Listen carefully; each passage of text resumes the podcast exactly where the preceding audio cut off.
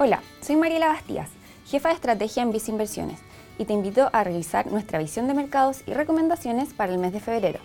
Recuerda que, si quieres saber más sobre nuestras recomendaciones, te invitamos a suscribirte a Invertir es Simple by Visa Inversiones en Spotify y YouTube.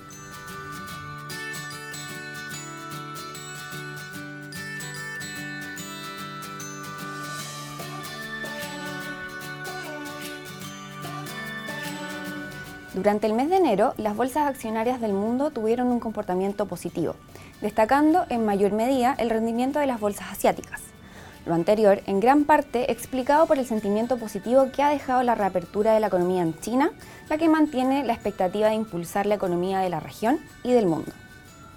Por otro lado, la temporada de resultados corporativos en Estados Unidos, correspondiente al cuarto trimestre del 2022, ha sorprendido las estimaciones del periodo, pero en menor magnitud a las sorpresas registradas en temporadas anteriores. Mientras que las proyecciones para los próximos trimestres han ido a la baja, mencionando como principal preocupación la desaceleración de la economía. En cuanto al mercado de tasas, durante el mes destacó el mejor rendimiento de las categorías con mejor clasificación de riesgo, en gran parte explicada por las caídas observadas en las tasas de interés de los bonos. Lo anterior estuvo impulsado por datos económicos en Estados Unidos y Europa que apoyan la tesis de una menor presión en los precios hacia adelante, lo que el mercado habría considerado como una posibilidad para que los bancos centrales moderen sus políticas monetarias restrictivas implementadas actualmente. En línea con lo anterior, el dólar internacional se debilitó de manera generalizada contra las monedas del mundo, destacando el avance de las monedas de Latinoamérica. En este sentido, el tipo de cambio local se movió desde los 850 pesos a comienzos de mes hacia niveles cercanos a los 800 pesos, acompañado de un precio de cobre más alto, impulsado a su vez por noticias positivas de la reapertura en China. En el ámbito local, el índice accionario S&P IPSA terminó el mes con leves avances de 1,15%, a diferencia de sus pares de la región latinoamericana, donde se registraron avances de 3,4% en el índice Bovespa en Brasil y de 12,6% en el índice Mexmol en México.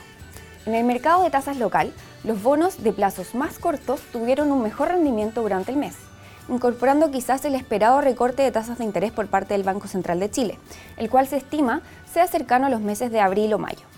En términos de data económica, a comienzos de mes se publicó el registro del IMASEC, el cual mostró una caída de 2,5% para el mes de noviembre en términos anuales, explicado en gran parte por la caída del comercio, mientras que la inflación del mes de diciembre anotó un alza de 0,3%, en línea con las estimaciones del mercado.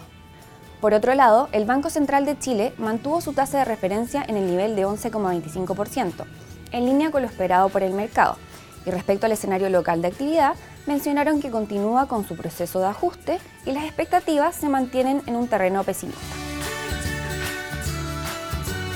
Seguimos proyectando que los principales bancos centrales del mundo continuarán implementando políticas monetarias restrictivas, producto de los elevados precios que evidencian sus economías. Esto ayudaría a mantener el desafiante escenario para la renta variable internacional. Por otro lado, si bien hemos presenciado un alto optimismo por la reapertura de la economía en China, consideramos que sería necesario acompañarla con estímulos adicionales para lograr entregar mayor persistencia en los mercados accionarios, como un todo. Dado lo anterior, continuamos esperando caídas en las utilidades proyectadas para este año, principalmente en las compañías de países desarrollados, por lo que recomendamos tener menor exposición en renta variable internacional y en particular en mercados accionarios de países desarrollados. Por otro lado, dado que esperamos una caída en la actividad de las principales economías del mundo y posibles recesiones en Europa y Estados Unidos, es que privilegiamos la exposición en instrumentos de inversión con menor riesgo, como lo es la categoría de renta fija internacional con grado de inversión. En el ámbito local, esperamos que la inflación comience a moderarse la primera mitad del año, así como también anticipamos una caída de la actividad local para el mismo periodo de tiempo, por lo que la categoría de renta fija local se hace atractiva, principalmente considerando la deuda en pesos y de mayor duración.